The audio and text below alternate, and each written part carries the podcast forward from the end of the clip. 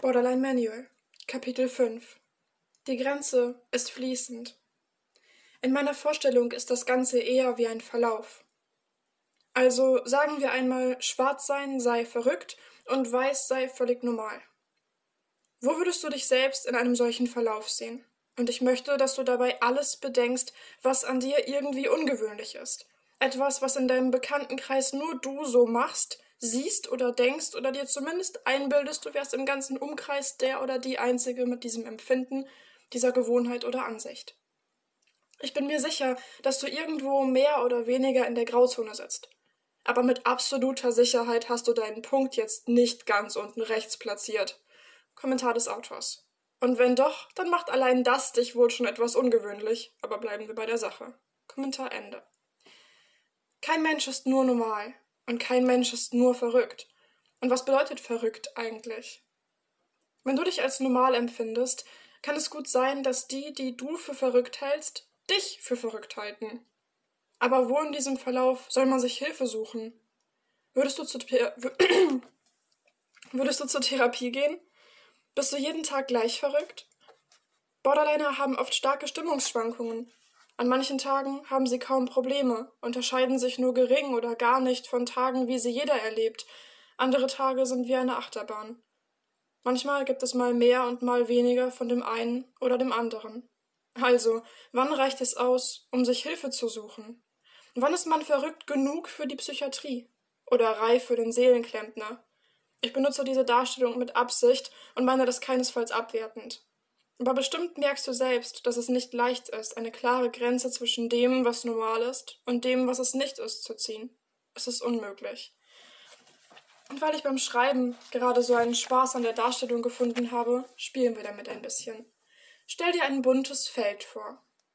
Und jetzt stell dir vor, hinter jeder Farbe verbirgt sich etwas anderes, Depressiv ist blau, aggressiv ist rot, manisch ist gelb, ängstlich ist grün, zerstreut ist irgendwo im lilanen Mittelfeld, neurotisch, workaholic, Spielsucht, essgestört, schüchtern, kontaktfreudig. Alles bekommt eine Frage, äh, eine Farbe. Such dir aus, mit welchen Eigenschaften du dein Farbspektrum füllen möchtest. In der Mitte ist also wieder der Durchschnitt aller Dinge. Weiß, das absolute Mittelmaß. Zeichne dir einmal für jede Eigenschaft, die du in dein Farbspektrum geschrieben hast, einen Punkt ein und verbinde sie zu einer Form mit so vielen Ecken, wie du Eigenschaften gewählt hast. Ist deine Form groß oder klein? Hat sie viele Zacken oder weniger? Schlägt sie in eine Richtung besonders stark aus? Wann ist jemand so aggressiv, dass es nicht mehr normal ist? Und ist das nicht von der Stimmung und der Situation abhängig? Gibt es nicht Menschen, die generell eher ein ruhiges Gemüt haben, die von Natur aus ausgeglichen sind, und andere, die einfach als Choleriker gelten, und wieder andere, die eben besonders stark begeisterungsfähig sind? Jeder Mensch ist anders veranlagt. Ein richtiges Normal gibt es dabei nicht. Aber wo ist jetzt die Grenze zwischen dem, was normal ist, und dem, was es nicht ist? Gar nicht so einfach, oder? Vielleicht verstehst du jetzt das Dilemma des So verrückt bin ich gar nicht denn eine genaue Definition, ab wann jemand verrückt ist, gibt es nicht. Wobei man ab und zu hört, dass, wenn jemand eine Gefahr für sich selbst oder andere darstellt, dieser jemand eingewiesen werden kann. Aber ab wann ist man das? Wenn ich dir drohe oder mir drohe, mir etwas anzutun? Wenn ich es bereits getan habe? Wenn ich zu viel trinke? Wenn ich meine Frau schlage? Wenn ich immer zu schnell Auto fahre? Auch hier ist es nicht einfach, eine genaue Grenze zu ziehen, oder? Würdest du deinen besten Freund einweisen lassen, weil du weißt, dass er sich immer schlimm betrinkt, wenn er sich schlecht fühlt? Würdest du die Polizei rufen, wenn deine Schwester sagt, sie wünscht sich manchmal morgens nicht mehr wach zu werden, weil dir der Stress mit den Kindern zu viel wird? Und was meinst du, ab wo dich die Behörden ernst nehmen, die Notärzte und Polizisten? Ich habe mal der Form halber ein paar Gesetzesauszüge dazu rausgesucht. Paragraph 11 Voraussetzungen der Unterbringung Absatz 1 1 Die Unterbringung Betroffener ist nur zulässig, wenn und solange durch deren krankheitsbedingtes Verhalten gegenwärtig eine erhebliche Selbstgefährdung oder eine erhebliche Gefährdung bedeutender Rechtsgüter anderer besteht, die nicht anders abgewendet werden kann. 2. Die fehlende Bereitschaft, sich behandeln zu lassen, rechtfertigt allein keine Unterbringung. Zweitens Von einer gegenwärtigen Gefahr im Sinne von Absatz 1 ist dann auszugehen, wenn, wenn ein schadenstiftendes Ereignis unmittelbar bevorsteht oder sein Eintritt zwar unvorhersehbar, wegen besonderer Umstände, jedoch jederzeit zu erwarten ist. Drittens.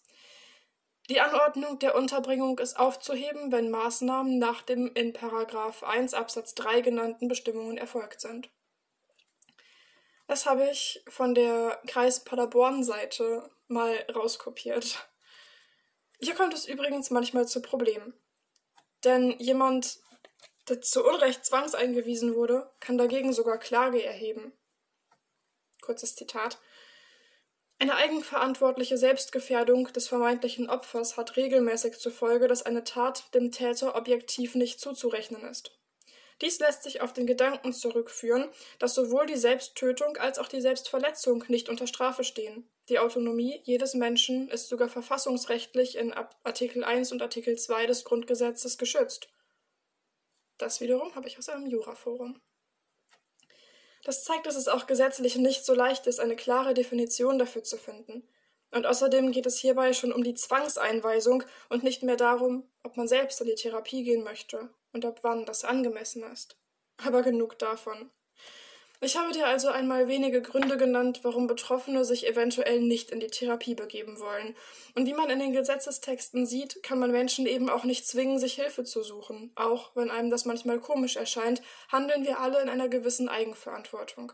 Und so sind Betroffene selbst dafür verantwortlich zu bestimmen, wann sie Hilfe wollen und wann nicht. Es ist also nützlich aufzuklären über die Möglichkeiten, die es gibt, zu unterstützen aber eben genauso die Entscheidung zu respektieren, wenn sich jemand keine professionelle Hilfe suchen möchte. Doch das muss nicht falsch sein. In der Heilung gibt es kein richtig und falsch, solange es zum gewünschten Ziel führt. Wenn jemand lieber mit Selbsthilfebüchern arbeiten möchte, statt in die Therapie zu gehen, dann ist das okay. Falls jemand keine Medikamente möchte, dann ist das auch okay. Falls jemand sich Hilfe im Glauben und bei Gott sucht, dann ist das völlig in Ordnung. Und wenn jemand noch gar keine Hilfe in Anspruch nehmen möchte, weil er oder sie den Leidensdruck noch nicht als groß genug empfinden, dann kann man auch das nicht unter Zwang verändern. Dabei sollte als Außenstehender auch immer klar sein, dass man nicht für die Rettung oder der Betroffenen äh, für die Rettung der Betroffenen verantwortlich ist. Es ist sicher nicht leicht, als Mutter zuzusehen, wie die eigene Tochter aufhört zu essen, als Schwester zu sehen, wie der Bruder immer mehr den Drogen verfällt oder als bester Freund zuschauen zu müssen, wie der Kumpel, mit dem man schon seit Kindheitstagen an alles geteilt hat, von Tag zu Tag mehr den Willen zu leben verliert oder sogar versucht, sich umzubringen. Natürlich will man eingreifen, man will etwas verändern, man will helfen, aber man trägt nun mal nicht die Verantwortung für das Leben anderer, nicht einmal als Mutter für das der jugendlichen oder erwachsenen Tochter. Wenn jemand keine Hilfe will, kann diesem Menschen nicht geholfen werden. Und ich kann das nicht oft genug sagen, denn es ist wirklich wichtig und nicht leicht zu verstehen. Und ich verstehe jeden, der jetzt Ja, aber schreien will. Wenn jemand keine Hilfe will, kann diesem Menschen nicht geholfen werden. Der Alkoholiker, der nicht mit dem Trinken aufhören will, wird nach dem Entzug wieder zur Flasche greifen. Wenn jemand keine Hilfe will, kann diesem Menschen nicht geholfen werden. Wenn ein Mädchen nichts mehr essen möchte, wird sie nichts essen oder anfangen, sich zu erbrechen, wenn man sie zwingt. Wenn jemand keine Hilfe will, kann diesem Menschen nicht geholfen werden. Wenn der eigene Mann das ganze Geld verzockt und sich immer mit Lügen herausreden will, dann kann man ihn tausendmal zu Therapeuten schleifen, doch es wird sich nichts ändern. Wenn jemand keine Hilfe will, dann kann diesem Menschen nicht geholfen werden. Kommentar des Autors. So, deutlicher geht's jetzt echt nicht. Kommentar Ende. Tipps für Betroffene. Es lohnt sich, sich selbst mal zu fragen, welche Hilfe man bereit wäre, in Anspruch zu nehmen. Du möchtest nicht in die Klinik? Okay, möchtest du ein Selbsthilfebuch lesen oder mit Gott sprechen? Du möchtest keine Medikamente nehmen? Okay, möchtest du vielleicht was Pflanzliches versuchen oder Yoga? Und wenn du gar keine Hilfe willst, dann, und es klingt jetzt echt böse, bist du selber schuld. Du bist verantwortlich für dein Glück. Du kannst niemandem die Schuld geben, vielleicht für manche Dinge, die passiert sind, aber sicher nicht dafür, wie du damit umgehst. Du triffst deine eigenen Entscheidungen, und wenn du willst, dass es besser wird, dann musst du dich dafür entscheiden und nicht darauf warten, dass ein magischer Unfall alles wieder gut macht oder dass der Prinz mit dem weißen Pferd kommt und dich aus der Hölle holt. Du kannst etwas ändern, du allein. Das kann dir keiner abnehmen. Ach ja, lass mal diesen Mist mit dem andere haben es nötiger, meine Probleme sind nicht groß genug. Wenn du es als schlimm empfindest, dann ist es genug, um sich Hilfe zu suchen, wenn du welche willst. Kommentar des Autors. Jemand mit Krebs. Ich weiß, blöder Vergleich, aber jemand mit Krebs geht auch zum Arzt und lässt sich behandeln, auch wenn der Krebs noch nicht gestreut hat oder der Tumor noch klein ist. Wer krank ist, der darf sich Hilfe suchen. Es gibt Menschen, die gehen wegen einem quer hängenden Furz zum Arzt. You're valid und deine Probleme sind wichtig. Kommentar Ende. Tipps für Angehörige. Seid da. Zwingt die Hilfe nicht auf. Macht eure Angebote, aber wenn ihr mit eurem Latein am Ende seid, dann ist das so. Man kann einen Menschen nicht zu seinem Glück zwingen, und manche Menschen brauchen erst einen gewissen Tiefpunkt im Leben, um den Willen zu fassen, etwas zu ändern. Und bei manchen Leuten kommt dieser Gedanke nie. Zwingt nicht, das bringt nichts. Seid da, wenn die Betroffenen zu euch kommen, seid das offene Ohr, seid eine Stütze, wenn man sie braucht. Und ihr unter der Last nicht zusammenbrecht. Macht den Betroffenen die Eigenverantwortung klar. Macht ihnen aber kein schlechtes Gewissen, auch das wird die Situation nicht verbessern. Man muss es selbst erkennen, so hart das auch sein mag. Wenn jemand zu euch kommt und bereit für Hilfe ist, dann helft, wo ihr könnt. Danke. Kommentar des Autors. Und zum Abschluss dieses Themas jeder muss seinen eigenen Weg dadurch, dadurch finden. Nicht für jeden funktioniert das Gleiche, und mit Zwang heilt man sicher keine Krankheit. Arbeiten gegen einen Widerstand kostet einen nur Selbstkraft. Und manche Menschen müssen fallen, tief fallen, um wieder nach oben zu wollen. Falls du wissen willst, wie das bei mir war. Ich bin gefallen, und dann dachte ich, tiefer geht's nicht mehr, und ich fiel noch tiefer. Und als ich ganz am Boden war, ging es immer noch bergab, und wenn man dann noch Hilfe suchen will, wo fragt man nach?